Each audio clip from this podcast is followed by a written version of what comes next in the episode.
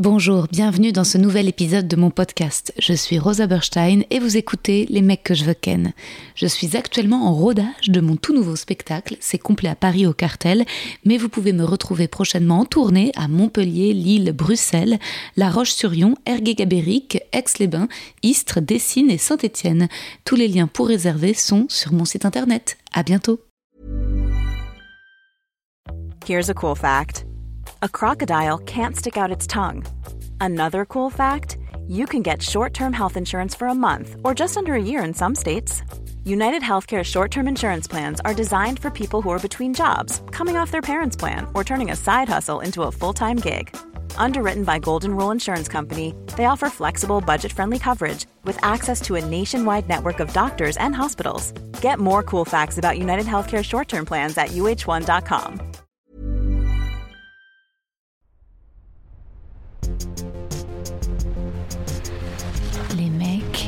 les mecs, les mecs que je veux ken. Chers auditeurs, chères auditrices, mes marsouins, mes marquises, mes animaux de la banquise. Désolée pour la sortie retardée de cet épisode, mais je n'ai pas réussi à tout faire, enchaîner les dates de tournée à Marseille et l'écriture d'une première chronique sur France Inter, dans l'émission Zoom Zoom Zen. Le replay est dispo en vidéo sur YouTube, tapez Rosa Berstein France Inter, le titre c'est la réinformation, moi ce que j'en dis. N'hésitez pas à me laisser un petit commentaire encourageant, et peut-être qu'ils me rappelleront dans l'émission. Aujourd'hui, nous recevons la comédienne humoriste Bérangère Krief, dont les deux dernières dates parisiennes du spectacle Amour arrivent à grands pas, les vendredis 31 mars et samedi 1er avril au Trianon. Et comme ce titre l'indique, nous avons largement abordé le sujet de l'amour dans notre discussion, vers la fin, la question de la quête d'amour. Je suis désolée pour le petit souci de son au moment du poème, mon enregistreur a bugué. Heureusement, je fais toujours un backup à l'iPhone. Parfois, ces bugs surviennent quand j'enregistre là l'intro ou l'outro et je dois tout recommencer. J'espère donc que vous profiterez bien de ce moment avec Bérangère et moi. Bonne écoute Je suis fatiguée. Je t'ai écrit un petit poème, Bérange. Ah oui Un acrostiche, donc en prenant euh, les premières lettres de ton prénom et ensuite euh, en développant. Donc tu vois Hop. Tellement mignon. Bérangère. Poème pour Bérangère. Belle sur son cerceau, éternelle amoureuse, rend tout drôle et léger et musical, ne se cache pas d'être la descendante du friand surgelé, gourmande d'émotions et de projets, évidemment iconique en marlade en bref, raconte sa rupture si justement Et on en veut encore des histoires de Bérangère. Merci, trop beau. Donc naissance à Lyon, Ouais. comme pas mal d'humoristes en fait. Il y a un petit vivier. Le- la vie du café-théâtre est assez grande à Lyon. En fait, a assez de de- d'endroits euh, très connectés au festival, etc. Donc, il y a, y a pas mal de gens qui se lancent à Lyon. Ouais. Alex Ramirez, Thaïs Vauquier. Euh, Ah ouais, ouais, non, c'est chouette. Et t'as déjà joué à l'Espace Garçon Ouais. Ah, trop bien. Mais je crois que j'ai commencé le one-man show. J'étais déjà partie à Paris, mais j'avais fait un duo comique. Ah Ouais, avec un copain de l'école de théâtre, Rémi. Ok. Et on était Béran Jérémy. Ok. Et on a joué à Gerson. Le partage. Ouais, bien sûr. L'amour. un duo comique. Et c'était quoi votre histoire? Vous jouiez un couple? Non, on jouait pas un couple. On... Il avait écrit pas mal de personnages. Notre tube, c'était euh, deux animateurs hyper hystériques de. de... Ok, d'un camp de vacances. euh, Non, de trucs d'une chaîne pour adolescents. Ok. On était. euh, Ah, des youtubeurs déjà C'était un peu. de- Ouais, c'était avant. hein. Ah ouais. Je te parle de ça, c'était en 2004, 5 Ouais. Et on était. euh, Ouais, c'était plus l'époque MCM. euh, Tu sais, il y avait des animateurs de télé pour ados. Ah quoi. oui, de radio, style. peu, Salut les jeunes Ouais, salut fun les radio, ouais. Voilà, on était- rock. Ouais, ouais, ouais. Ok. Et donc ensuite, tu viens à Paris et là, tu joues au bout. Oui. Ouais. Bah, le bout, j'y arrive par une euh, copine d'une copine qui travaille là-bas et qui m'invite à la scène ouverte. Et tu sais, c'est ce moment où, euh, en fait, tu rêves d'être humoriste, mais tu sais pas trop par quoi commencer. Ouais, ouais, ouais. Dans l'immensité parisienne. Et à l'époque, il n'y avait pas beaucoup de plateaux, c'était pas comme aujourd'hui. Ouais. Et euh, je parle comme une vieille dame. Mais il y avait, le pas. Pranzo. Ouais, il y avait même pas, encore. Pas encore. Non, pas encore. Et, euh, et en fait, euh, je vais voir ce plateau et donc tu que des gens pas connus. Ouais. qui font des sketchs super drôles. Je me dis, ah d'accord, c'est le, c'est la porte d'entrée en fait. Ouais, ouais, Et je me rappelle avoir passé un super moment. Et euh, le bout est aussi une école de théâtre. ouais. Et donc je m'inscris dans l'école. Du je- one-man show. Voilà. Voilà. Et je m'inscris là en me disant, ok, je vais passer par le, le côté scolaire, ça me va bien. Et là, j'entre dans cette vie de café-théâtre euh, où finalement je vais faire le spectacle pour enfants, la billetterie, l'animation de la scène ouverte. Ouais. Je fais vraiment tous les jobs possibles autour. Ah ouais. tu fais ton trou au bout. Ouais, je pose mes trucs et puis à un moment quand j'ai bien fait le tour, et ben j'ai dit bon bah faut que j'y aille en fait là, faut, faut se lancer. Ah ouais, ok. Parce que donc le spectacle pour enfants, c'est toi qui l'avais écrit? Non non non, c'était dans le café théâtre, il y avait Ah, il y avait cette possibilité. ouais, voilà euh, et il m'a dit il y avait un remplacement à faire pendant les vacances de Noël Nickel. Et moi j'ai trouvé ça hyper fun. De toute façon Ouais. de jouer c'était trop fun. bah oui, voilà. oui. Et puis c'est une sacrée école aussi de Ouais, jouer devant ouais. des enfants. Euh, Ils participent. Ah, Ils participent ou non, ils Ou ne pas. mentent pas. Ah ouais. Ils disent quand ils ont compris. Mm. Tu sais que moi j'ai fait des goûters d'anniversaire pour enfants à un moment pour cachetonner. et donc j'arrivais avec mon petit château, etc., que je dépliais chez les gens et tout. Alors si vous êtes sages, les marionnettes vont venir. Et donc t'as les tout petits qui y croient et c'est trop beau dans leurs yeux de vraiment croire. Mais t'as les plus grands qui veulent casser la magie. Ça, on sait que c'est toi qui tiens la marionnette. Oh. Ah, et c'est horrible. Mais c'est vrai qu'il y en a quand même. La magie de ceux qui y croient, c'est vraiment très beau. Ouais, Ça, c'est vraiment magnifique. c'est trop Il mignon. faut dire qu'on est dans un café-théâtre à Pigalle. Ouais. À un moment, il y avait deux, euh, deux cafés-théâtres Le Bout. Il y avait un autre. Ils, avaient racheté un, un ancien théâtre porno. Oui. Et donc, on était vraiment dans le, le cœur de Pigalle. Et on jouait un spectacle pour enfants là. Ouais, c'est ça, dans un ancien pipe show. euh, ouais, magique. Avec Bah vraiment les, les enfants, ils cro- croyaient à tout. C'était vraiment très beau. Très, très beau. Ce mélange des styles était incroyable. Et après, t'écris euh, donc ton premier solo. Ouais.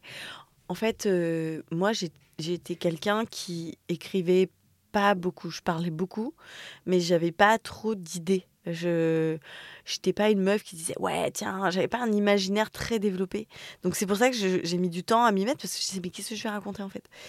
Et euh, en fait j'ai- décidé de le faire comme un saut en parachute. C'est-à-dire que j'ai pris rendez-vous avec moi-même mais euh, en accord avec le directeur de la salle qui m'a donné une date. On est en janvier m'a donné une date en juin et il m'a dit voilà le 24 juin 2000 euh, 2009 euh, je te programme donc moi, j'ai de janvier à juin pour écrire, je n'ai rien. J'ai deux idées dans un carnet. Et là, je me dis, bon, bah, comment je vais faire? Et je traînais à l'époque donc au Pranzo, qui était le spot euh, de l'humoriste euh, en herbe euh, C'est qui se ça. respecte. Avec Nadia Rose. Nadia Rose, Christine Bérou, euh. Marine Bausson, Kian, euh, et na- Gaspard Proust, Gaspard non? Proust, Ouais, enfin, on ouais. était tous là-bas. Ouais. Beaucoup de gens du Jamel Comedy Club, Yacine Dedo, qui Ouais. juste en face, qui traversaient la rue. Shirley. Shirley, Pff, on était tous là-bas et on bouffait des pizzas et on jouait. Et donc, moi, je- comme je co- je- je- j'allais voir, je jouais pas encore, mais j'allais voir. Donc, je connaissais pas mal de gens et j'allais leur demander comment tu fais pour écrire. Ouais. Et chacun me donnait un peu sa méthode et tout ça. Et comme les gens ont entendu ce truc de je faisais mon spectacle, en fait, je sais pas combien de personnes m'ont donné un texte. Oh, wow. Ah, ça, je, je, je le joue plus, j'ai pensé à toi. Ah, je t'ai écrit ça. Christine Bérou, elle m'a écrit deux textes. Trop sympa. Euh, tout le monde me donnait un peu des textes et tout. Et donc, je me retrouve avec 15 textes. Trop Mon metteur en scène, Johan Chabot, à l'époque, Ouais. euh, me dit Viens, on part à Nice. On avait un théâtre euh, où on pouvait être en résidence. Et on monte ce truc qui n'a ni queue ni tête, puisqu'il y a 15 auteurs. Mais on se rôde. Mais on fait un spectacle. Allez. Et ah, voilà. Et il donne une espèce d'unité à tout ça. Et après ça, je, je- comme je joue plusieurs fois, je rencontre Grégoire Day, Ouais. euh, qui euh, lui est vraiment son- Auteur. auteur, euh, punchliner et tout. Euh, je le rencontre via Jérôme Daron, qui vient me voir jouer et qui me dit je vais te présenter quelqu'un. Il faut plus de punch. voilà, et je rencontre Greg qui me dit bah écoute moi ça m'intéresse de bosser avec toi et tout. Et on a commencé à travailler comme ça. Et en fait, j'avais toujours, enfin j'avais la sensation de ne pas avoir d'idée. Mais euh, en fait, Greg était très fort et donc moi je, je parle énormément. Donc euh, quand on buvait un café avant de Il bosser, se souvenait des anecdotes que ouais, tu il lui avais racontées. Tiens, voilà, ouais. Et il a Ouais. hyper bien euh, puisé euh, dans mes trucs et, et en fait du coup j'avais pas l'impression de jouer un truc qui était complètement éloigné de moi, tu vois. Ouais, ouais, c'était toi. Il avait Mm. capturé ton essence. Mm. Ah, c'est cool, ça, c'est un bon auteur, un bon allié. euh. Et peu de temps après, bah, il y a Bref. Ah ouais, quasiment. euh, bah, tu vois, de 2009 en 2011, Ouais. un an après, deux ans après. Et là, phénomène, euh, et coup de projecteur euh, d'un coup énorme, Ouais. tout de suite ou quand même il faut que le temps que ça s'installe? Ah tout de suite direct d'un coup. Genre, en deux épisodes, euh, ça y est quoi. Bah ouais, ouais, Ouais. c'était c'était le feu. Enfin, franchement, je- je- c'était incroyable. Ouais, C'était fou, c'était beaucoup, ouais, ouais, ouais. mais c'était du jour au lendemain. C'est un peu les, bah, pas pareil, mais l'effet Miss France ou l'effet euh, télé-réalité. T'es rien Ouais. et d'un coup, tout le monde te voit. Et même plus que Miss France. Je pense que vous, on vous connaissez. Je sais même pas si tous les gens savent euh, les, les visages des Miss France. Ah, enfin, après, de toute façon, c'est même pas Ouais. comparable, mais c'est ce côté Ouais. vraiment. euh, nous, on a tourné Oui, la l'été. stardom. euh, Tu sais, on a, on a tourné l'été euh, entre potes, en plus, c'est dans un truc très familial. Ouais. Et d'un coup, les- euh, à la rentrée, on est, dès qu'on est tous ensemble, c'est, euh, ça devient hyper. euh, Tout le monde regarde. Ouais, ouais. Ouais, ouais. Et vous pouviez pas vous imaginer quand vous avez tourné cet été-là que ça deviendrait genre The. Ouais. Non. Et que dix ans après, on t'en parle encore. Et. Ouais, c'est ça. Et toi, Kian, donc tu l'avais rencontré sur les plateaux de stand-up. Ouais. Et c'est là où tu avais rencontré Navo aussi. Et ben il y avait Kyron à Mm. Ouais, ce ouais. moment-là. Ah ouais, tout ça. Toute cette bande. Toute cette bande. euh, ce qui était sympa avec le Pranzo, c'est qu'on on jouait, mais on, jou- on mangeait après. Ouais. Donc il y avait un côté un peu cantoche. Du coup, tu, tu te rencontres mieux devant une 4 fromages Ouais. que dans des coulisses. Oui. Et c'est- ça qui, qui a fait vraiment la, la gloire de cet endroit, je crois. C'était Ouais. qu'on faisait la fête ensemble aussi. Et donc, tu avais des affinités autres, euh, amicales, euh, qui, qui naissaient, tu vois. Ouais. C'est pour ça que Kian, il a, enfin, voilà, il a Il pris s'en les est gens servi qui... ouais, et- oui, et ça se ressent quand même, et on y croit, et on sent cette bande de, de gens drôles et qui ont l'air d'être copains et qui sont copains. Et, euh, et donc ça, bah, direct ensuite, euh, le spectacle, ça te permet de passer un cap avec, euh, de Ouais. viser tout de suite une plus grosse salle à Paris? Ouais, d'ailleurs, euh, en fait, ça a été très très vite parce que tout s'est enchaîné assez vite. Même avant, bref, euh, j'avais euh, une première vidéo qui avait été diffusée sur le site mademoiselle.com Ah oui. et qui m'avait énormément euh, fait de la lumière déjà. Donc le, le spectacle était bien complet. Il y avait, il y avait une émulation. euh, tu vois, j'avais mis du temps à faire ce spectacle et, et d'un coup, j'avais l'impression d'être à ma place. Je sentais que les choses bougeaient. Et après, donc, a bref, et je change de salle. Je, je vais au point virgule, puis je vais au grand point virgule dans une salle de 200 places. Il y a deux salles dans le grand point virgule. Mmh. Je vais dans la petite salle que j'inaugure. D'ailleurs, j'y suis il n'y a pas longtemps. Et vraiment, j'étais la première personne à jouer dans cette salle. Ah ouais, ouais, ouais. Et, hum, et on passe assez rapidement dans la 400, mais c'est assez difficile pour moi parce que j'ai pas, j'ai pas assez d'expérience. Parfois, on veut que ça aille vite, mais Ouais.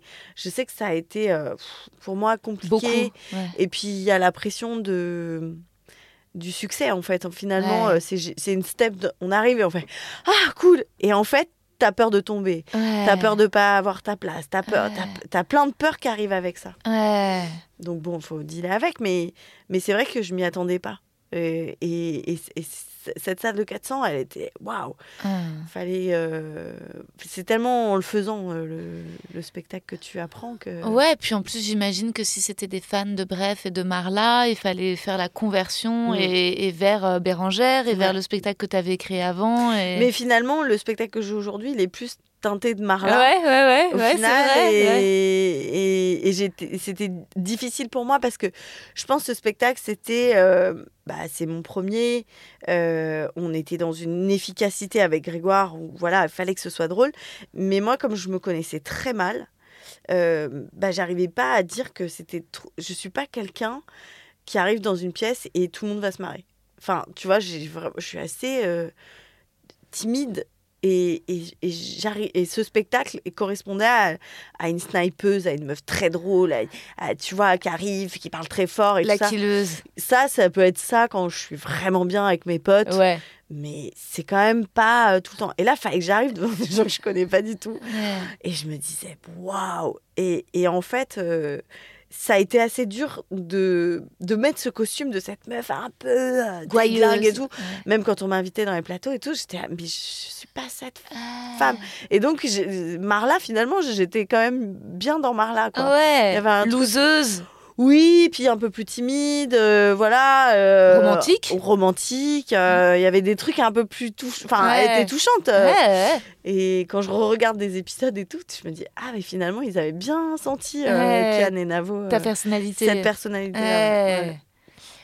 Et à quel moment tu décides ce premier spectacle que ça y est, c'est la dernière, tu vas faire un break après? Bah, en 2017, donc t'imagines, Ah ça ouais. fait. Ah oui, tu l'as joué longtemps. Ouais, ouais. Waouh. Après, il a changé énormément et, euh, et voilà. Mais, mais ouais, en 2017, euh, je sais plus à quel moment je me dis bon, ça y est, on a, On a fait le tour. on a bien fait le tour.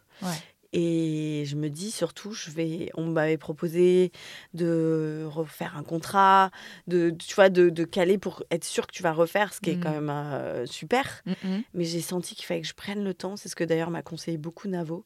Il m'a dit prends le temps. Et, et j'ai j'ai pendant euh, un an déjà, j'ai, je me suis dit je vais vivre Ouais. qui Ouais. je suis en dehors de mon La spectacle. scène, Ouais. ouais. Et ça, ça a été vraiment un tournant.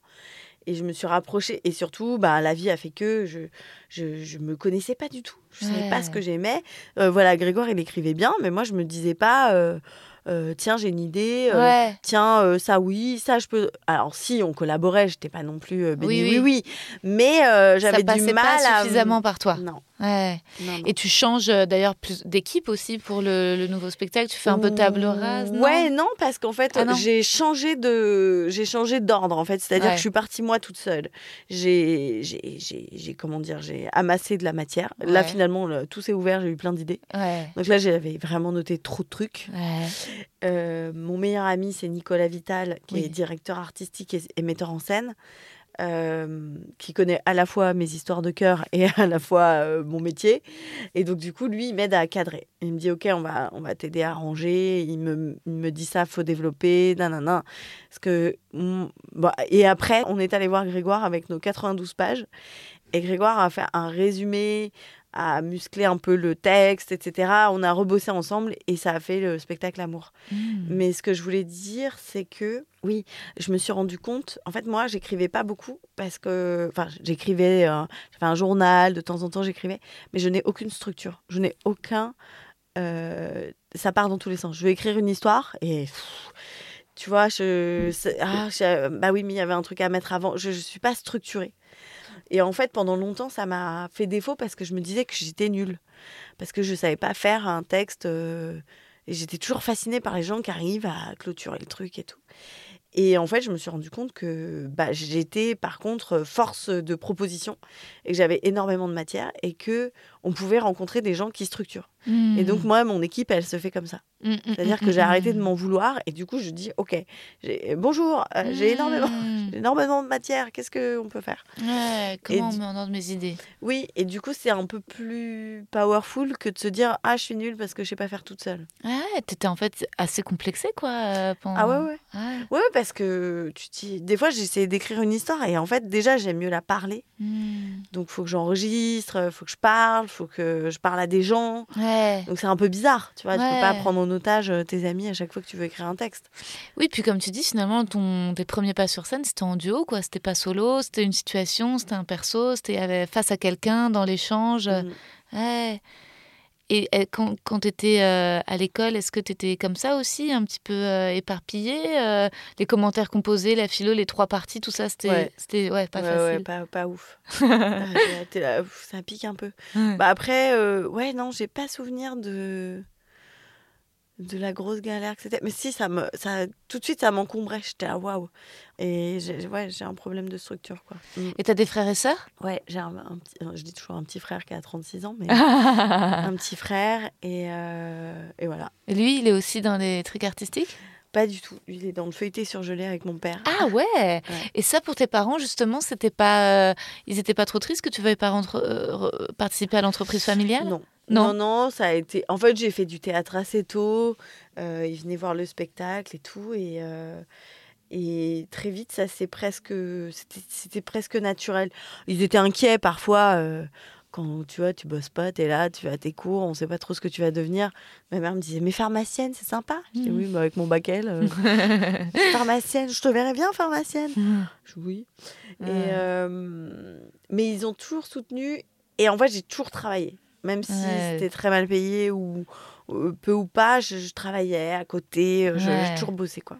Ouais, ouais. Et ça, c'est pour le coup un truc que tu avais quand même inculqué tes parents. C'était des bosseurs aussi. euh, Euh, oui, bah, de toute façon, l'histoire euh, familiale fait que ça m'a donné la foi et la philosophie de vie de se dire tu peux partir de zéro et y arriver, puisque mes grands-parents euh, sont entrés d'Algérie en, en, je sais plus, en 47, car- enfin même un peu après. Et puis ils ont ouvert un restaurant qui était euh, à Lyon d'ailleurs, qui était genre euh, pourrave de ouf, qu'ils ont tout retapé. Ça, c'est les Krief, les parents Ça, de ton les- père. Ouais. Ouais. Et euh, donc ils ont tout refait. Puis après c'était un bar super, un restaurant où les gens venaient. Puis après ils ont commencé à, à vendre de la pâte fraîche. Il y en a, euh, enfin il y avait des commerciaux qui les vendaient. Tu vois, il- mon grand-père était hyper créatif. Tiens, oui, un petit business de ça. C'était l'époque où tu montais, euh, on disait monter une affaire, tu sais. Ouais, ouais. Et, euh, et donc lui, il se lançait toujours dans des défis. Et puis à un moment, il y a cette histoire de pâte fraîche où il a des commerciaux qui vont les vendre et on ramène les invendus. Et il y a un gars qui ramène jamais rien. Et mon grand-père lui dit, mais toi, pourquoi tu ramènes rien?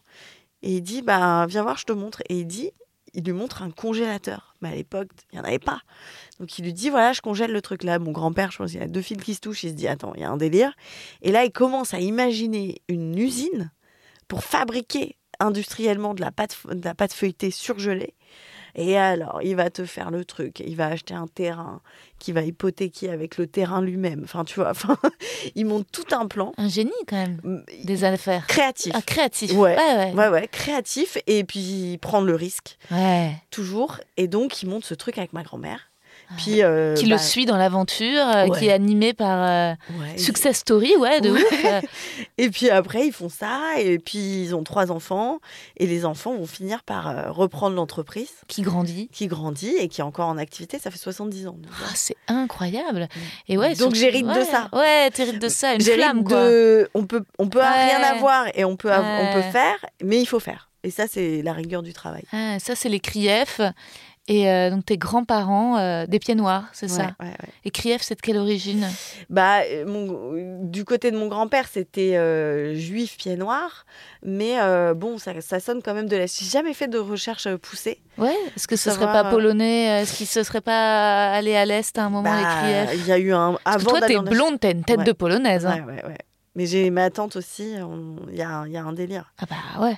Mais bon, euh, ça, ça, ça- Tu ressembles à ma grand-mère, tu ressembles à la mère de mon père. Mais je pense qu'il y a un peu ça. hein. Ouais. Ah, ça c'est fou. Mm. Et du côté de ta mère, euh, tes grands-parents, c'est des Français? Alors en fait, mes deux grands-pères sont pieds noirs. Ok. Euh, mon grand mon grand-père du côté de mon père est juif pied noir. L'autre côté, c'est juste pied noir. Et les deux épousent une picarde et euh, une meuf de banlieue parisienne. Deux blondes, Ah oui. deux françaises. Deux bonnes De souche. Françaises. Et donc, euh, il y a ce petit mélange euh, qui se fait.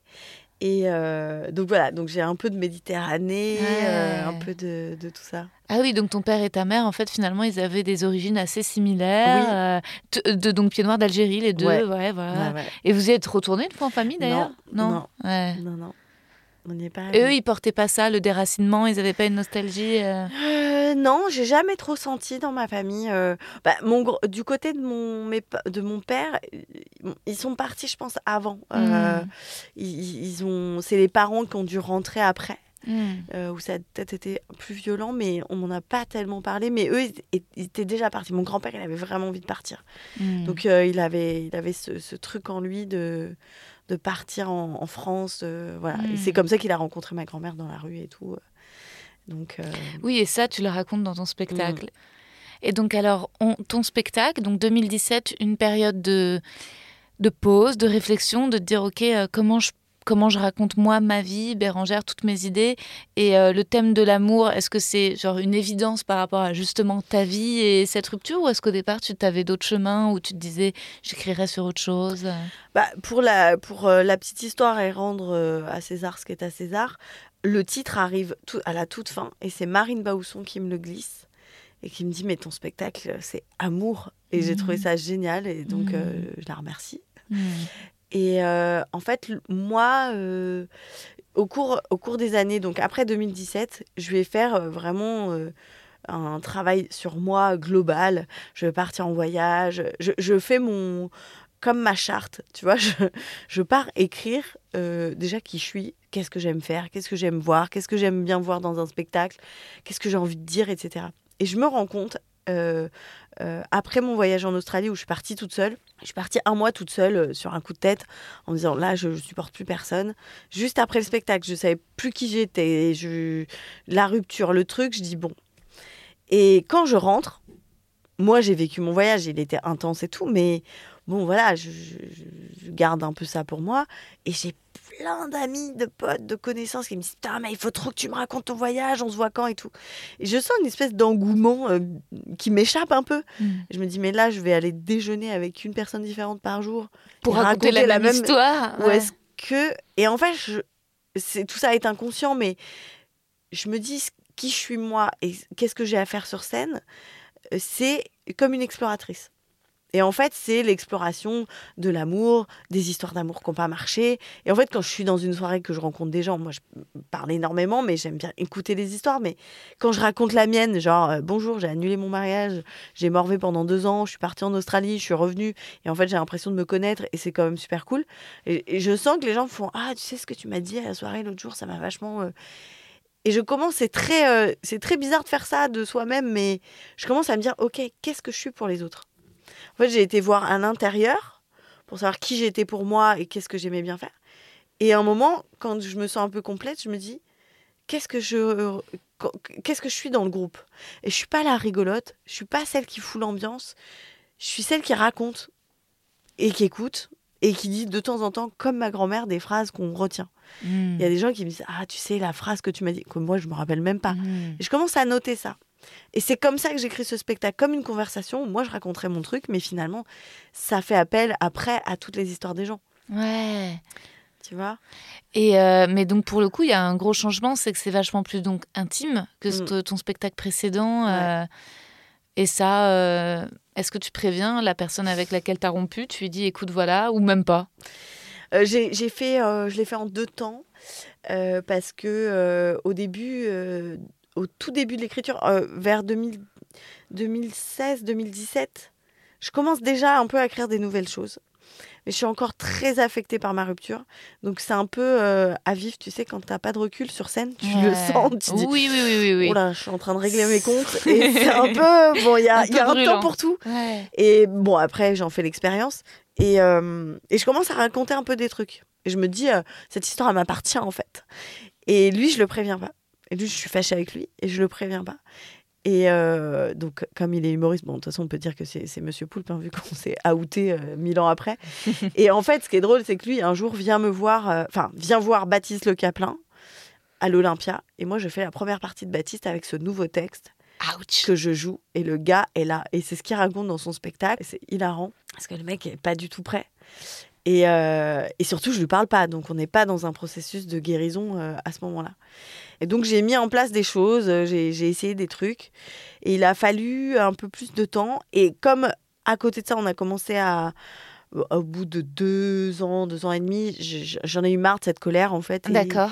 et comme j'avais un peu bossé sur moi, j'ai senti que j'étais capable de dire, en fait, euh, je vais pas être cette personne qui râle ép- éternellement en disant, vous vous rendez compte qu'est-ce qu'il m'a fait J'en ai marre de ce personnage, tu vois. Et je me dis, mais en fait, si je reste là-dedans, lui, il est en mode, euh, ah pardon, et t'es une victime tout le temps en fait. Et donc je l'appelle, je lui dis, voilà, on dit que c'est ok, on dit que voilà, Qu'on passe c'est à bon, euh, zéro, euh, un partout la balle au centre. Et euh, on commence à se revoir, mais Amicalement. amicalement, on a des amis en commun, tout ça. euh, et ça va prendre un peu de temps, Ouais. mais on construit une relation amicale. Voilà, on construit notre après. Et c'est une rupture où on on n'avait pas les mots, ni lui ni moi, pour se parler. Et on a mis le temps. Et aujourd'hui encore, enfin, moi maintenant, on s'est beaucoup parlé, mais Ouais. On- euh, les choses se sont dites, tu vois, avec le temps et tout. Et c'était trop bien. C'est vraiment. euh, on peut pas se réconcilier, je pense, avec tous ses ex. Non. Mais il y en a certains où c'est trop dur de couper tout. Ouais. Il y a un truc où ça manque de sens. Et moi, c'est vrai qu'aujourd'hui, euh, je, suis, je suis hyper heureuse. Mais c'est vrai qu'à ce moment-là, je, je, je pense que je lui ai prévenu, oui. Au bout d'un moment, je lui dis voilà, je parlais de toi. Ouais. De toute façon, est c'est le point de départ. Oui, Après, ça parle de oui, plein oui. d'autres choses. Ouais, ouais. Et lui, il t'a prévenu, euh, ce spectacle que j'ai pas encore vu, qu'il allait aussi. euh, Oui, il Ouais. m'a- dit je parle de toi qui parle de moi dans ton spectacle. C'est ouf, quoi. Des drôle. humoristes par spectacle interposé euh, qui font le très- deuil de leur Sa relation. ouais. vision est très très drôle parce que euh, parce qu'il dit mais en fait en fait je suis une muse. Ah, putain. C'est très drôle. Non mais ça m'a fait beaucoup rire. Faut aller voir son spectacle. C'est vraiment euh, et, et puis c'est touchant parce que effectivement voilà on a on a sur réussi notre rupture Ouais. et notre euh, notre amitié. Donc euh, voilà. Et lui, il avait déjà crac-crac à l'époque où vous étiez ensemble non non euh, moi j'étais euh, en rupture euh, c'était les recettes pompettes Ah, ouais. Et après Crac Crac, on a, hum, je crois que je suis la première invitée de, Ah l'émission. ouais. Donc on Ouais. recommence à travailler ensemble à ce moment-là. Et après, tu t'es dit peut-être les humoristes, j'arrête? Ou t'en as quand même retenté Oui, quelques-uns? Non, non, ça n'a pas été. Concluant Non, merci. comme essai. Merci, mais non, merci. Non, mais c'est dur. Ouais. L'artiste torturé, c'est un peu. C'est pas facile. Mm, Bah ouais, ouais, ouais, mais. Mais moi, bon. ma théorie, c'est que à partir du moment où tu te donnes totalement à toi en tant qu'artiste, que tu es vraiment ton l'artiste que tu veux être, t'as plus besoin d'aller le chercher dans le regard de l'autre. Ouais. Ouais. C'est ma théorie. Non, mais je vois ce que tu veux dire. Il y a un truc où c'est vrai que moi, j'étais un peu au départ attirée par les artistes parce que je leur donnais l'admiration que j'étais peut-être pas forcément capable de m'adresser euh, Mm. à moi-même et que j'avais besoin d'admirer l'autre. Alors qu'aujourd'hui, j'ai moins besoin d'admirer l'autre. J'ai juste besoin qu'il me casse pas trop les couilles. mais, euh, mais par contre, c'est dur de, de, de rencontrer des gens avec qui tu as moins en commun. Ça, ça peut être compliqué. euh, Un, ouais. un- un mec qui est pas du tout dans le métier. ouais, ouais. Ah, c'est toujours le problème. Alors moi, ma théorie, théorie, ça n'a rien à voir avec ça. Je pense qu'il y a des personnes qui sont à même d'accepter et de... Parce qu'on dit toujours, je sais pas si ça te le fait, mais on dit toujours, c'est quand même difficile d'être avec vous. hein. C'est quand même dur. Hein. T'as envie de dire, bah oui, mais bon, je vais pas, je vais pas baisser le feu parce que en fait, ça met mal à l'aise l'autre.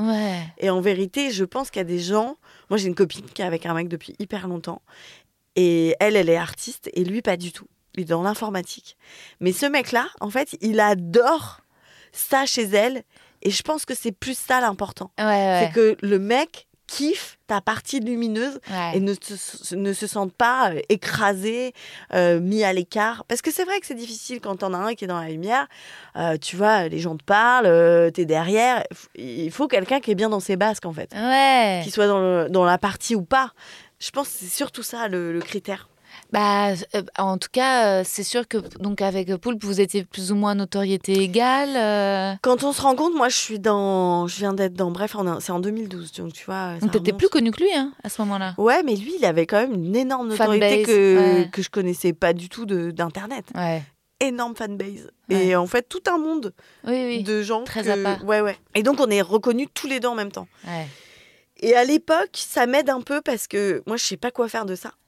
Et juste avant, j'étais avec un mec qui était pas du tout connu. Ouais. Et en fait, j'étais euh, toute seule dans mon truc et lui, il ne savait pas trop comment gérer les gens qui te parlent tout le temps et tout. Et donc, avec Poul, j'apprends à, à gérer un peu mieux ça, mais en même temps, on est deux fois plus vus. Ouais. C'est-à-dire qu'à chaque fois qu'on va Ah. quelque part, euh, et alors on ne sait pas pourquoi, on a ce mystère qu'on ne, qu'on ne comprend pas aujourd'hui, c'est de, on n'a pas voulu s'afficher. On a vraiment euh, fait en sorte, tu vois, genre quand il y avait des fans, on, on faisait des photos séparément. Ah Tu sais, mais on ouais. était hyper précautionneux, comme si c'était un secret.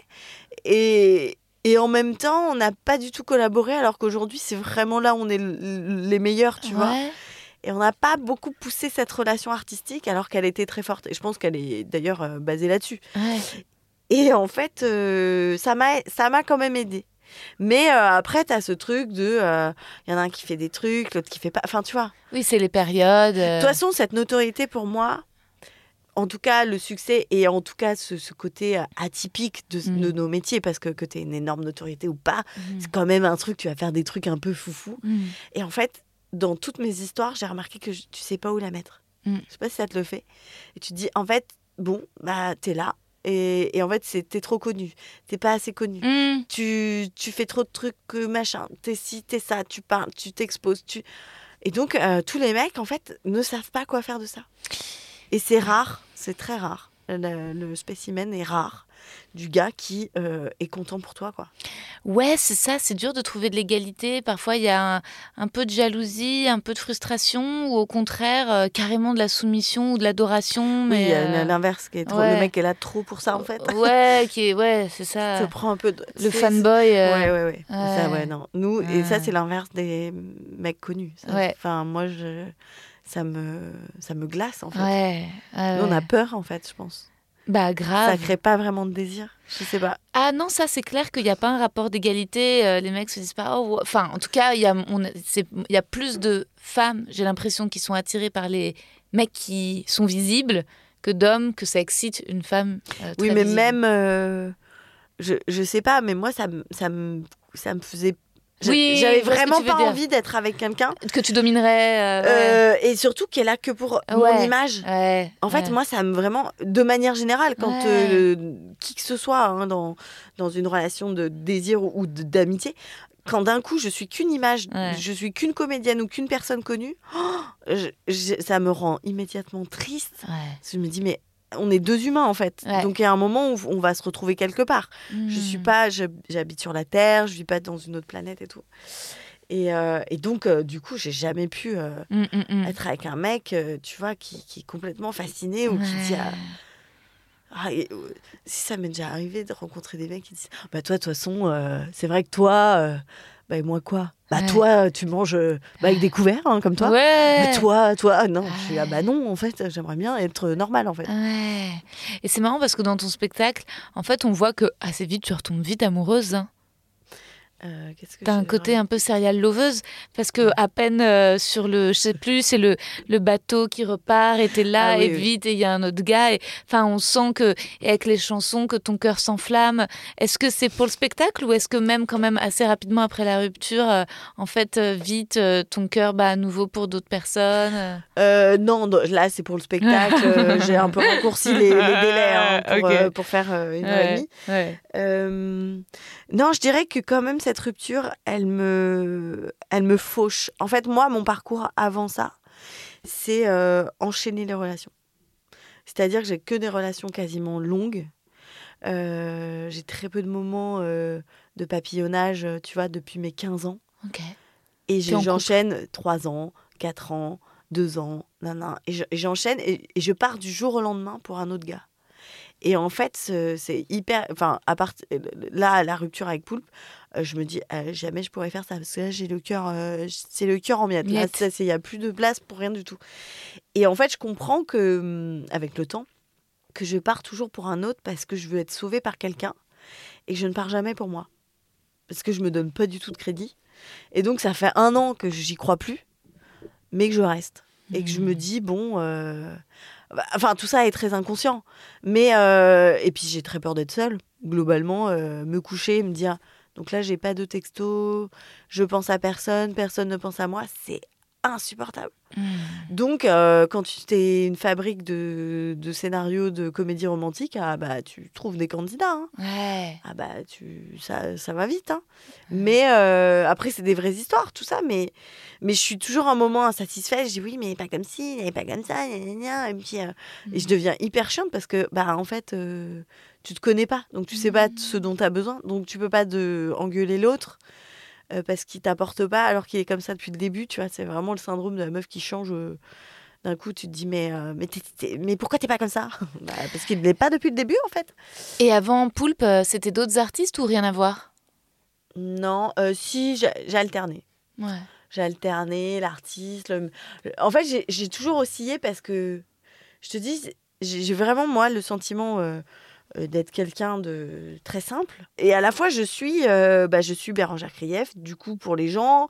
euh, j'ai un métier, j'ai une, une notoriété. Donc, donc, en fait, je suis inaccessible et accessible.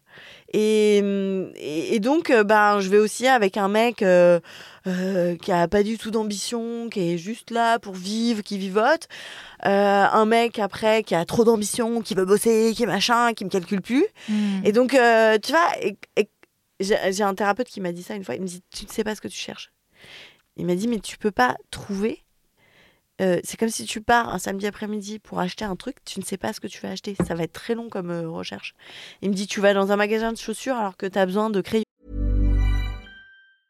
I'm Sandra, and I'm just the professional your small business was looking for. But you didn't hire me because you didn't use LinkedIn jobs. LinkedIn has professionals you can't find anywhere else, including those who aren't actively looking for a new job but might be open to the perfect role, like me. In a given month, over 70% of LinkedIn users don't visit other leading job sites. So if you're not looking on LinkedIn, you'll miss out on great candidates like Sandra. Start hiring professionals like a professional. Post your free job on linkedin.com/people today. Quoi. Et en fait, c'est ça. Si tu ne sais pas ce que tu cherches, ce dont tu as besoin profondément, ben, je pense que c'était ça. aujourd'hui, tu sais ce que tu cherches? Ah Ouais, j'ai fait, j'ai fait trop de stages et trop de trucs. mais à un moment, c'était trop précis. Ouais. Il y a eu un moment où tu as ta liste, t'as la, la liste des critères. Ah ouais. Celle-là, euh, elle est intense. Et Tu te souviens les premiers critères? Ah bah moi, euh, il y a 10 ans, il y a, il y a 15 ans, j'allais dire c'était permis B. J'avais besoin que le mec sache conduire. Non, Ouais, mais- ouais, ouais, J'étais ouais. sortie avec un mec qui conduisait pas, je conduisais Ouais, tout le temps. Oui, oui. Ça me saoulait. Ouais. Donc euh, permis B, tu vois. Bon. Après, euh, Cuisine, sache cuisiner? Non, c'était euh, ouais, j'avais ça. Qu'est-ce que j'avais comme critère? Gentil? Bah non, ça j'ai pas. Ça j'ai mis longtemps à le mettre. hein. Hmm, Bah gentil avec toi, c'est euh, la base en fait, c'est en numéro un en fait. Ouais. Gentil, profondément gentil, ça c'est remonté dans ma liste. Ouais. Mais euh, après, j'ai fait un stage cet été très intéressant. non, mais c'est un stage sur Internet. En fait, c'est un stage en Zoom Ouais. euh, sur l'amour Ouais. Qui s'appelle Ça Match. Et euh, en fait, c'était hyper intéressant parce que j'avais appris tellement de choses. J'ai lu tellement de livres et, j'ai- et- et je me suis regardé le nombril mille fois. Et t'es là. Et en fait, moi, je veux vraiment un mec aujourd'hui qui soit comme ci, comme ça, comme ça. Tout hyper précis, chiant. Ouais. Et, euh, et en même temps, t'y crois, t'y crois plus, t'es déçu, tu tu te prends des tôles, tu vois, t'es t'es fatigué, tu vois. Ouais. Et je fais ce stage, et à un moment, elle parle, elle nous dit demain, on va faire la liste des critères, préparez votre liste. Et là, c'était hyper intéressant parce qu'elle dit, en fait, vous avez des critères euh, qui sont en lien avec des, des, des souvenirs passés. C'est-à-dire que tu te dis, euh, euh, moi, je veux un mec indépendant. Elle me dit, donc tu veux un mec qui est jamais là? Genre, il part tout le temps et tout Ah. je dis non, bah, non, non, mais elle me dit ça, tu veux un mec qui, qui parte, quoi, qui, qui a tellement d'ambition qu'il ne se calcule pas. Non, bah non, j'aimerais bien. Ah, non. s'il vous Et plaît. en fait, elle dit, en fait, ce qu'elle nous disait aussi, c'était pareil, on disait qu'il gagne bien sa vie. Hmm. Et elle dit, mais elle voulait un mec, euh, genre, euh, qui a plein de pognon, mais si c'est un connard, c'est pas grave. Hmm. Genre, il est pas gentil avec les gens, euh, il parle mal à- au personnel, tout ça, c'est pas grave. Ah, Tout le monde frise un peu le nez, genre, Bah, non, bah, ouais, pff, non. si, quand même. Ouais. Elle dit, puis si un jour, euh, un jour, il a envie de changer de voie, et pendant deux ans, il travaille pas, il gagne pas d'argent, donc vous le quittez Ouais. Et t'es là, non, bah non, quand même, je vais le soutenir quand même. Et elle dit, en fait, vous voulez quelqu'un de passionné et autonome. C'est Ah. pas indépendant et riche. Ouais. Et tu vois ce que je veux dire dans les critères, Ouais, comment les ça bons change termes, les bons mots. Ouais, Ouais. c'est intéressant, c'est malin. Et donc, elle dit, dès que vous avez peur de revivre une situation, c'est pas le bon critère. Ah. Genre, quand t'as. Moi, j'ai eu le mec euh, qui travaille pas, qui est collé, qui est en Ouais. fusion. Bah, en fait, tu dis, je veux qu'il soit indépendant. Non. En fait, je veux qu'il soit normalement constitué dans Oui, sa qu'il soit vie. pas dépendant affectif. Voilà, et- et qu'il ouais. ait un, nom- un univers à lui. Moi, j'ai un univers à Ah, moi. Et, Ouais. et tu vois, c'est intéressant. Ah, c'est hyper intéressant. Et ça t'a aidé ce stage? Mm. Ça m'a aidé à faire la synthèse et surtout à m'autoriser à y croire encore. Parce que je pense qu'à un moment donné, tu te prends tellement de murs et tu, Ah et tu revois ton schéma se répéter. Parce que c'est ça. En fait, je pense qu'aujourd'hui, ce dont on souffre le plus, c'est de répéter les mêmes erreurs et de pas comprendre comment changer les choses. Et à un moment, ça rend triste. Parce que tu te dis, mais comment je me retrouve dans la même situation avec le même type de gars, dans un truc pas cool Alors j'ai l'énergie de me, de barrer, j'ai l'énergie de partir pour moi-même, j'ai euh, la conscience de me dire ça me convient pas, ok, c'est pas ce que je veux. Mais pourquoi je retombe sur le même? Et en fait, elle enfin dans ce qu'elle me disait, c'était euh, hyper agréable parce qu'elle dit en fait vous, vous y croyez depuis toujours, donc vous y croyez à chaque fois, et ça c'est pas grave. Par contre, autorisez-vous à vous donner vraiment ce dont vous avez besoin et à croire que ça va se faire tout seul. Mm. Elle dit vous cherchez quelqu'un, mais n'oubliez pas que cette personne vous cherche aussi. Ah. Et d'un coup, tu te déresponsabilises de tout Ah. et tu marches dans la vie un peu plus confiante et tu te dis ça va arriver en fait. Ça Ouais. peut arriver. Et en fait, tu crois mais dans un truc moins naïf et moins comédie romantique. Ouais. Mais quand même, elle dit c'est en fait, il y a, il y a- c'est se mettre dans les bonnes dispositions pour que elle dit c'est comme une paire de chaussettes, il y en a une qui va avec l'autre quoi. Et, et, et on n'y peut rien. Et, et en fait, quand ça match, ça match. Et c'est intéressant ce qu'elles disent de pas porter toute la charge du projet et qu'en fait cette charge elle est partagée et que l'autre aussi veut la relation. Ouais. Ouais. Et d'un coup, c'est beau, non? Ouais. Moi, ce stage, il m'a, il m'a redonné espoir? Oui, il m'a apaisé. Ouais. Il m'a redonné espoir. Et puis surtout, aussi, elle parle de euh, comment tu rencontres les gens. En fait, Ouais. je veux dire, on est des gens, on a un entourage, tu as des amis euh, depuis longtemps, euh, tu t'entretiens de relations facilement. Hmm. Et d'un coup, tu, elle, elle repart de ça. Et, et moi, par exemple, je, je parle pour moi, mais moi, j'ai des amis depuis très longtemps. Je suis quelqu'un euh, qui entretient la- l'amitié, mais ça se fait un peu tout seul. Ouais. Genre, euh, si quelqu'un vient pas à mon anniversaire, c'est pas grave. Hmm. Si euh, toi, j'ai une amie, elle va me dire, je me sens pas, euh, j'ai besoin de partir quelques jours, ça tombe le jour de mon anniversaire. Il n'y a pas de problème. Hmm. Et donc, j'ai une espèce de, de foi dans l'amitié et les choses se font d'elles-mêmes. Et elle me dit, bah, ça va être pareil avec la personne que tu vas rencontrer. Hmm. En fait, c'est ça ton rapport aux autres. Hmm. C'est pas un rapport euh, hyper dominant euh, avec quelqu'un où tu vas dire, attends, tu vas, tu vois? Ouais. J'ai un rapport euh, amical avec mes amis qui est très doux. Ah oui, je vois ce que tu veux dire, de trouver la même cool, le même cool que t'as avec tes copines. ouais, t'es pas dans le je projette rien en amitié. Bien sûr. Je projette pas de me dire, Nico, bah, mon metteur en scène, je le connais depuis 20 ans. On s'est rencontrés à la fac. Hmm. Quand je l'ai rencontré, je me suis pas dit, toi, tu seras mon meilleur ami pour toute la vie. Ouais. Et euh, 20 ans après, tu te dis, putain, on est encore potes, on a vécu tellement de trucs, mais on est dans la vie. Ouais. Et les choses se font sans qu'on ait besoin de. Alors oui, il faut entretenir les choses et tout. Mais d'un coup, tu me suis dit, bah oui, en fait, c'est ça. C'est ça que j'ai envie. J'ai envie de rencontrer quelqu'un avec qui je suis amie aussi. Ouais. Tu vois, j'ai pas envie de me sentir mal avec cette personne parce que tu t'as pas des relations, tu sais, d'égo à égo là, où t'es Hmm. hyper mal, tu sais pas, t'envoies tes copines un message parce qu'en fait, tu sais, c'est quoi Ça, c'est Ouais. c'est pété. Ah, c'est horrible. Non, non, c'est l'enfer.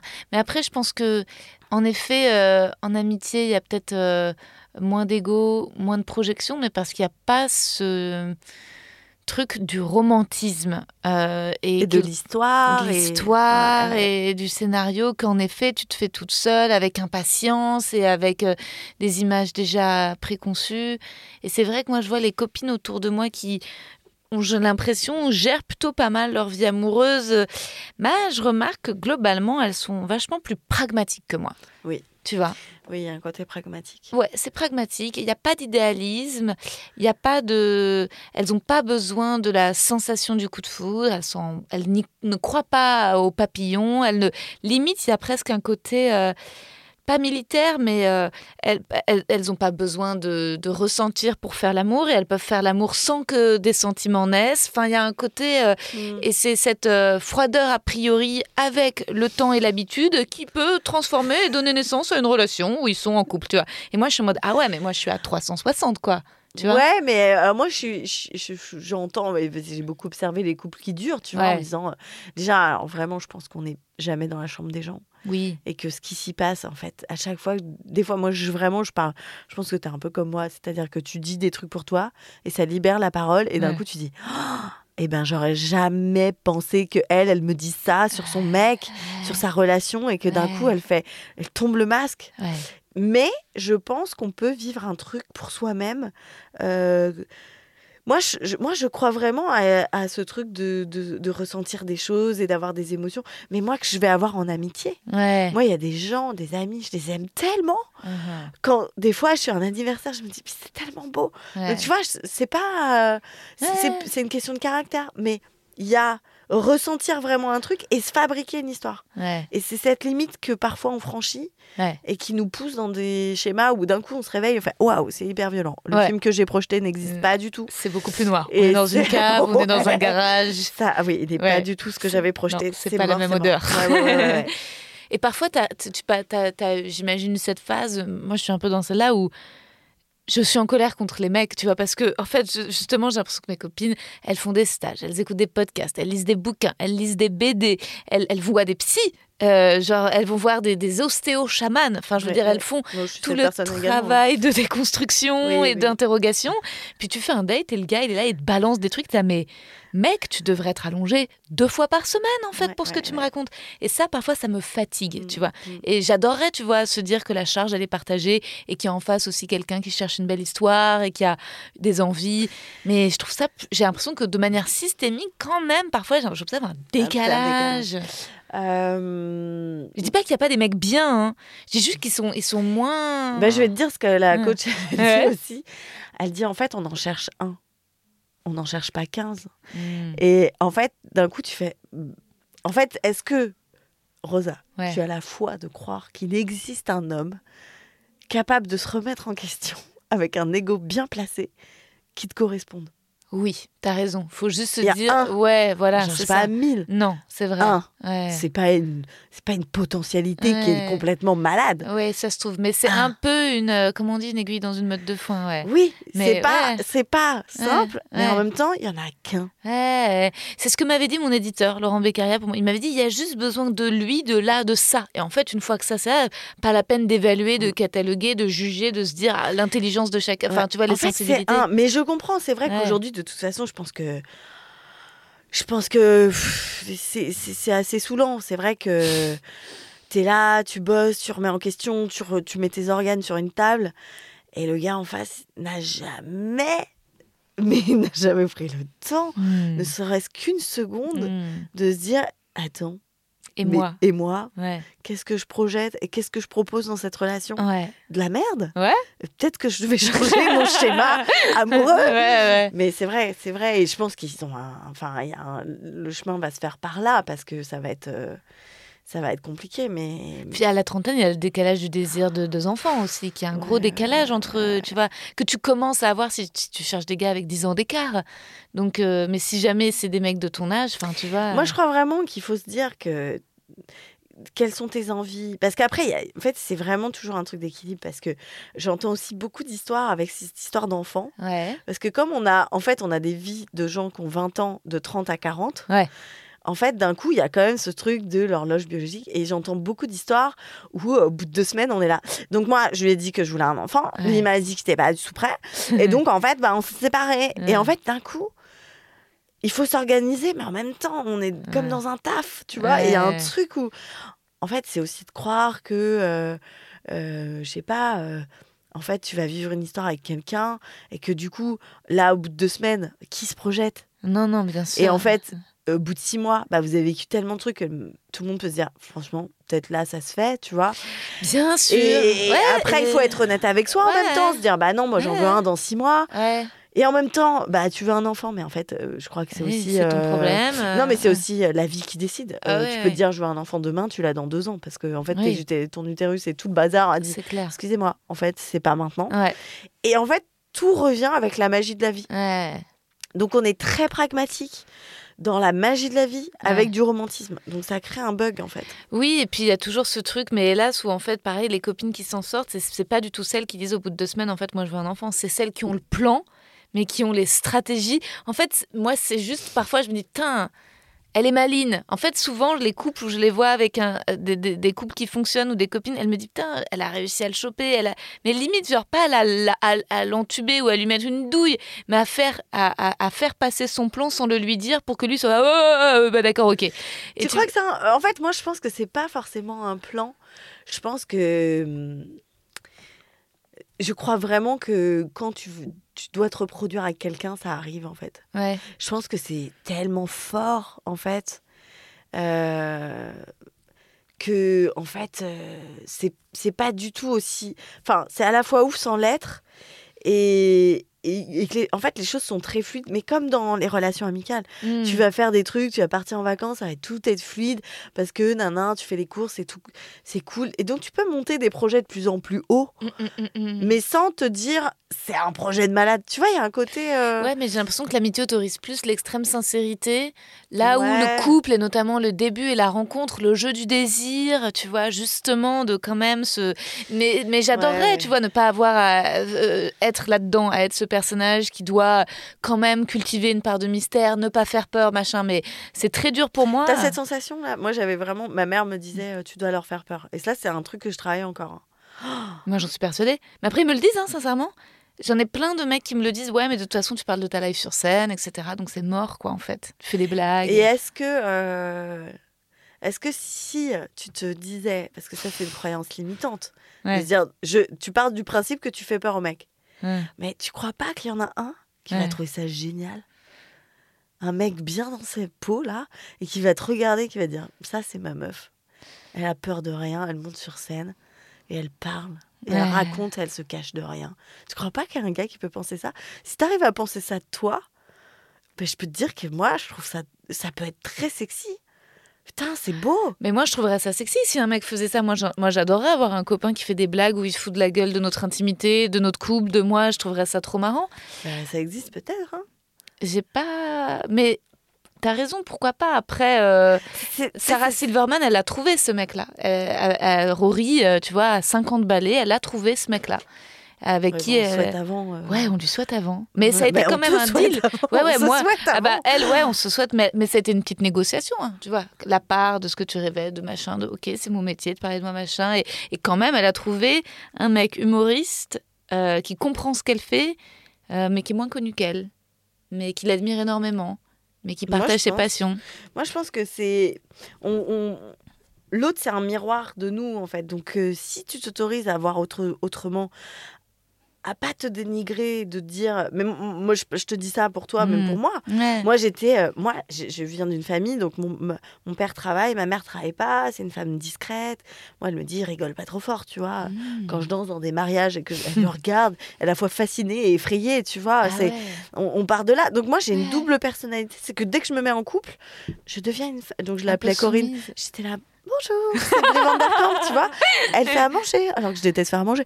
Mais tu vois, elle me disait, non, mais attends, elle- ma mère, elle a des grandes phrases. Les hommes, si tu leur fais pas à manger, ils s'en vont. Les hommes, ils se recassent hyper vite. Regarde, dès qu'ils sont veufs, ah bah, ils se recassent vite comparé aux femmes. Et donc, on est les hommes, faut pas leur faire confiance. Donc, c'est que dans des phrases de horribles. Et en fait, je suis pas du tout cette personne parce qu'au fond de moi, je crois pas ça. Et quand j'étais petite, elle me disait, euh, par exemple, j'étais amoureuse d'un mec pendant deux ans au collège. Mm. Mais deux ans, je devais, je devais, je devais pas être très discrète. J'étais Mm. amoureuse de lui. Tout le monde savait que j'étais amoureuse de lui. Et il ne m'a jamais regardée. Mm. Et ma mère, elle me disait, oh, tu dois lui faire peur. Et je comprenais pas cette phrase. Mm. Et en fait, j'ai envie de dire, aujourd'hui, est-ce qu'on peut pas transformer, eh, tu dois lui faire peur, en, t'es tellement incroyable Ouais. que bon, bah lui, désolé, mais il y en a un mais qui va trouver ça génial. Tu vois, c'est ça en fait. Ouais. C'est qu'on vit avec les trucs des autres et de. Oui, bien sûr, euh, ça peut être compliqué d'avoir quelqu'un qui raconte sa live sur scène. Mm. Mais c'est comme moi là, ça veut dire que moi, je peux trouver personne parce que je parle de mon ex. Mm. Par exemple, les ex. J'ai eu Mm. plein de mecs qui étaient jaloux de, de Poulpe. Tu vois, qui Que tu consacres ton spectacle à lui et pas à eux? Bah, c'est, je comprends sur le papier, je peux le comprendre. Ouais. C'est rigolo. Mais en fait, ça fait partie de mon package. Moi, je suis amie et j'ai besoin de cette relation dans ma vie et je ne ferai pas de, con- de, de- de compromis là-dessus parce que c'est OK, parce que c'est clair et parce que je suis comme ça. Mais c'est vrai que c'est un ex intimidant. Je comprends pour les gars qui arrivent après. Mais ça veut dire quoi que, Donc, personne va m'aimer parce que. euh, Non. Non, mais tu vois, c'est comme si je te disais ça, tu me dirais, mais Bérangère, Ouais. il y a bien un gars qui est OK avec ça. Ouais. C'est pareil.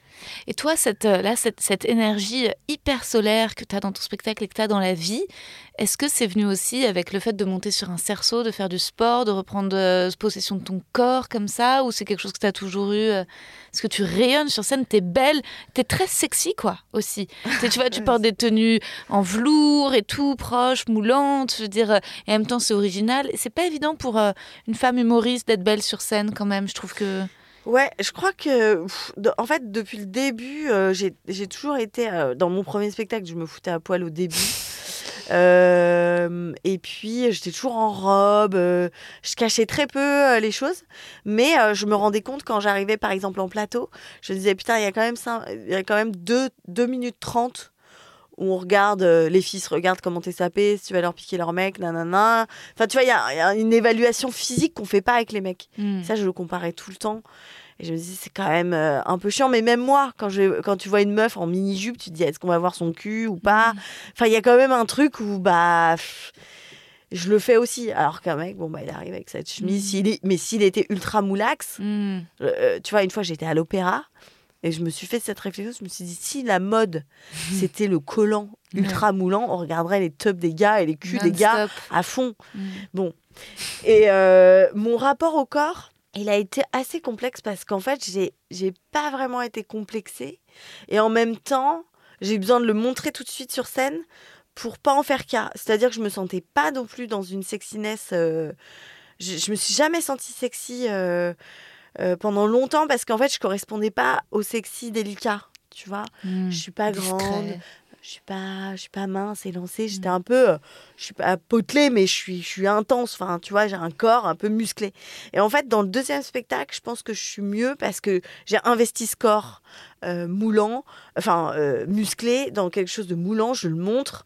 Euh, je, je ne joue pas du tout. Enfin, j'ai pas à cœur d'être sexy. Je me dis pas là, mon Dieu, je suis. Et je crois que moins je, je pense à l'être et plus s'échappe quelque chose peut-être de sensuel que j'accepte. Mais euh, moi, j'étais la meuf. euh, il y a très longtemps, je faisais une séance photo euh, pour une chaîne de télé. On était un peu les égéries de la, la chaîne. C'était dans un théâtre avec des fauteuils rouges. On était très bien habillés, très bien coiffés. Et les meufs, elles elles étaient dans une féminité que je trouvais très belle et tout. Et puis moi, j'étais là, un peu flattée d'être là. Et le photographe dit Bon, bah voilà, attitude un peu sexy, tout.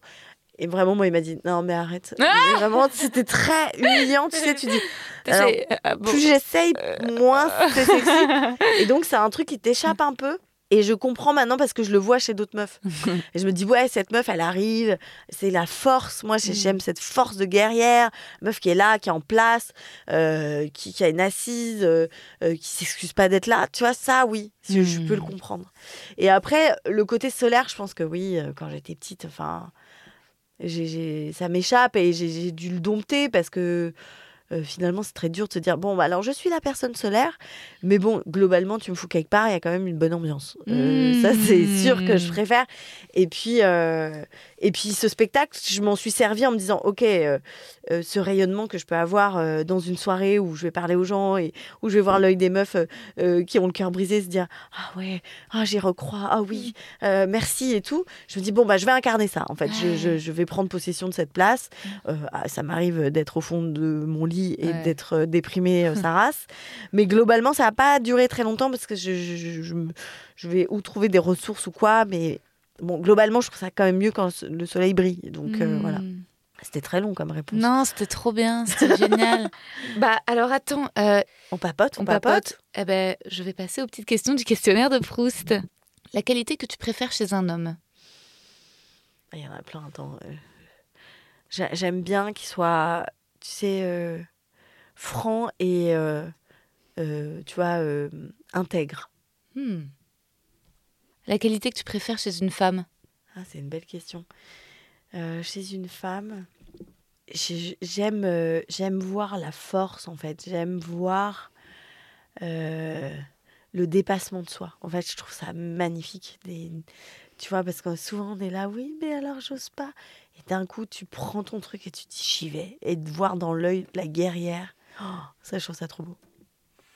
Ce que tu apprécies le plus chez tes amis Bah, je suis souvent très touchée par le soutien de mes amis euh, euh, par rapport à ce que je fais à mon spectacle. euh, ils, sont, sont toujours là, même sans que je les sollicite. Tu vois, il y a vraiment un.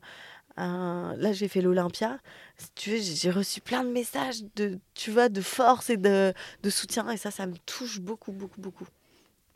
Où aimerais-tu vivre? Au bord de l'océan. Bah, je l'ai un peu fait parce que je suis partie vivre euh, euh, pendant le, le- le- toute la période Covid et tout. Je, comme je bossais plus, j'étais beaucoup là-bas. J'ai une maison euh, sur euh, la côte basque. Mais c'est vraiment l'endroit où, je me, où d'un coup je suis un être humain. Hmm. Là, tu vois, je marche dans Paris à un moment donné où ça va en fait. Ouais, c'est dur tous les. Ouais, faut, Le, faut le couper. son, le son. Ouais, le bruit. Ouais, ouais. Ouais. Ton repas préféré? Je veux dire coquillette jambon. Hmm. C'est vraiment la base, quoi. Ouais. Ouais. Coquillette jambon, une danette. Ouais. Classique. Comfort food. Un peu de gruyère. Et Mm. si je suis un peu faux folle, je mets un peu de ketchup. Ouh, waouh Ce que tu détestes par-dessus tout? Bah, pff, la radinerie, je crois que ça, ça Ah, me. Terrible. Terrible. Ça le. Bah, tu Ouais. sais, aujourd'hui. C'est pas de la radinerie, mais aujourd'hui, j'ai été acheter à manger dans un resto. Un resto thaïlandais. Et en fait, j'attendais et il y avait trois nanas devant, visiblement collègues, Ouais. qui portaient, tu sais, leur ticket restaurant. Et Mhm. tout était très complexe sur, sur l'addition. Ah là. avec des à base de t'as pas 1,80€ et tout. Et c'était très long. Ah. Et je me le suis notifié en me disant Ah, c'était sec, tu sais, de générosité. Et quand ça a été mon tour, la, la nana du resto me dit Ah Je dis Ah, c'était un peu. Elle me dit Elles viennent toutes les semaines. Elles peuvent Oh pas Dieu, se. s'organiser, dire une fois c'est toi, une fois c'est moi, et c'est Ouais. pas grave s'il y a 2 euros d'écart. Ah ouais, ça c'est l'angoisse. Ça c'est chanter, c'était bien sûr que des fois je me suis dit après, elles ont peut-être pas les moyens, puis peut-être qu'un Oui. euro 80 c'est important et nana. Mais il y avait un truc de. d'énergie vitale, de trucs. Ouais. de- C'est petit, ouais, c'est pincé. Et, et je chantais tout ça et la nana Ouais. me confirme, tu vois, elle me dit Ah, Ah ouais. Et on pouvait plus et elles Ah étaient là ouais. brandissantes, leur ticket resto Ah avec la, la monnaie qu'il faut rendre et tout. Ouais, non, c'est trop. Donc la radinerie, c'est vraiment. euh, une- Ouais, moi parfois ça m'étonne, c'est des gens que je connais pas euh, qui disent, euh, qui disent ah, on peut avoir des invites pour le spectacle. Je dis ouais, pas de souci, je te mets deux invites quand tu veux. Ah ok, bah on sera cinq. Je suis en mode. Ah, oui, non, d'accord. C'est Oh, deux, c'est deux, la, con- la Ouais, coutume, c'est de deux. La coutume, c'est deux. Hein. Cinq, euh, j'ose pas, mais je suis toujours étonnée. Parce que pour moi, quand même, derrière ça, il y a aussi un manque de savoir-vivre, tu Ouais, vois. ouais. Oui, oui, oui. Bah oui, tu dis deux, et puis après tu rajoutes. La coutume, pour ceux qui nous écoutent, Ouais, c'est deux invitations, on est OK. voilà. Et après, c'est des détaxes, Euh, voilà, des, des des places un peu moins chères. cher, mais pas cinq Non, invites. non. Ils sont ouf. Non, non. Le tarif de groupe, c'est non. Et enfin, quel est ton état d'esprit actuel? Écoute, euh, euh, c'est comme, un peu comment je me sens maintenant. Ouais, aujourd'hui, là, 17h45, euh, mercredi. Euh, bah, tout à l'heure, je marchais dans Paris, je me disais, c'est très bien que je parte la semaine prochaine voir l'océan. Ouais. Ça fait longtemps. Et je suis plutôt, euh, plutôt bien dans le sens euh, apaisé quand même dans, dans ma vie. Ce spectacle, je, je- je l'aime. Je trouve que c'est un spectacle qui me ressemble. J'ai plaisir à le jouer. Je me dis pas, attends, est-ce que c'est trop, pas assez J'ai l'impression d'être à ma place. Euh, j'ai des envies. Euh, là, je vais avoir 40 ans. Putain, tu les fais pas, c'est ouf. Bah non. Mais même moi, je me. Non, mais tu sais, j'écoutais un podcast d'un- d'un- d'un- d'une interview d'un ami euh, qui se présente et qui dit euh, au début du podcast il dit euh, Bonjour, je m'appelle Johan, j'ai 40 ans. Et j'étais en train d'écouter, je fais.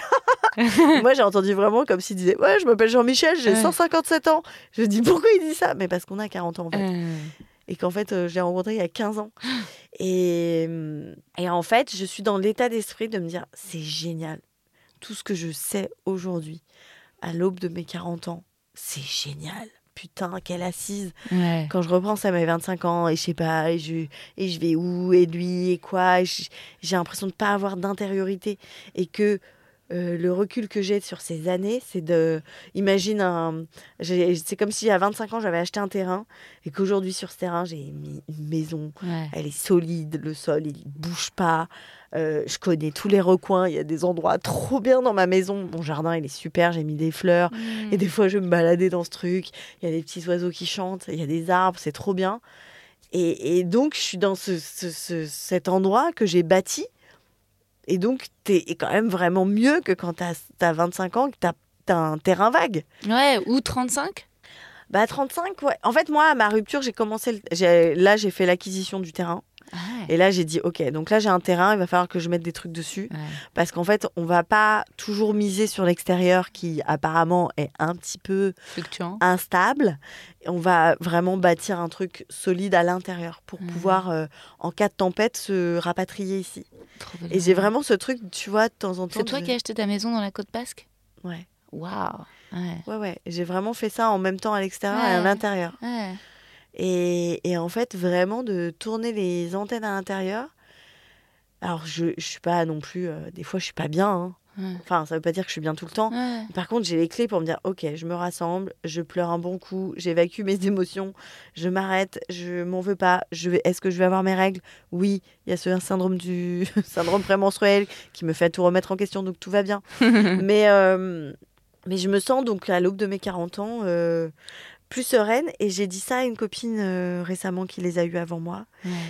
parce qu'il y a eu cette période de deuil de la jeune fille. Euh, quand j'ai déménagé dans ma maison, j'ai vraiment pris toutes mes affaires de Paris. Maintenant, je reviens un peu à Paris, mais j'ai pris toutes mes affaires de Paris, je les ai emmenées là-bas.